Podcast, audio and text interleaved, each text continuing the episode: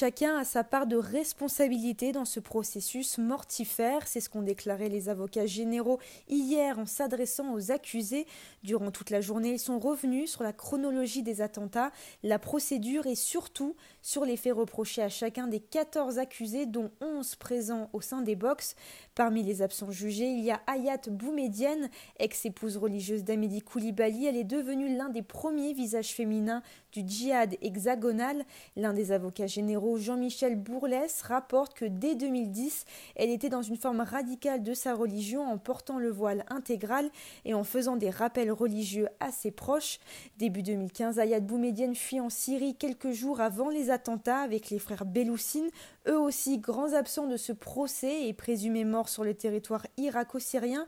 L'avocat général martèle qu'elle est loin d'être une jeune femme réservée et qu'elle a joué un rôle dans la préparation des attentats puisque c'est elle qui a financé en partie les projets terroristes avec des escroqueries à la voiture. Selon plusieurs témoins, elle serait toujours en vie et aurait été vue en Syrie en octobre 2019.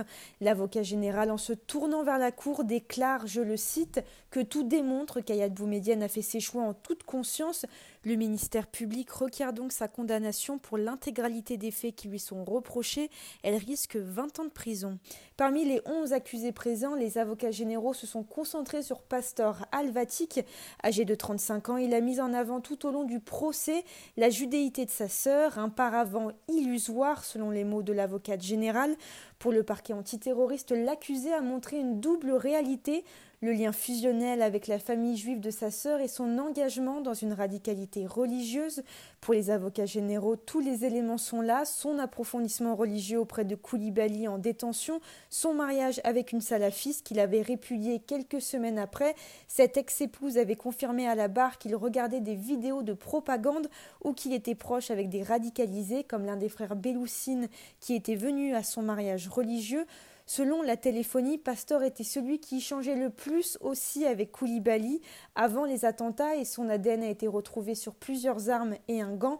S'il a toujours nié être au courant des projets terroristes, les avocats généraux ne sont pas de cet avis-là. Selon eux, l'hypothèse la plus probable est que Pastor Alvatic aurait gardé les armes chez lui pour les donner aux terroristes et aurait fait disparaître plusieurs preuves. Les avocats généraux ont donc évalué qu'il avait volontairement participé à une entente en vue de la préparation des actes criminels et qu'il avait apporté un soutien logistique. Il encourt 20 ans de réclusion criminelle.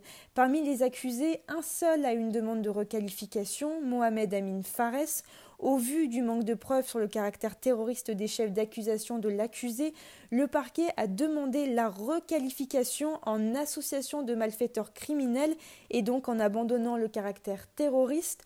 Aujourd'hui, le réquisitoire continue toute la matinée et sera suivi des plaidoiries de la défense toute la semaine.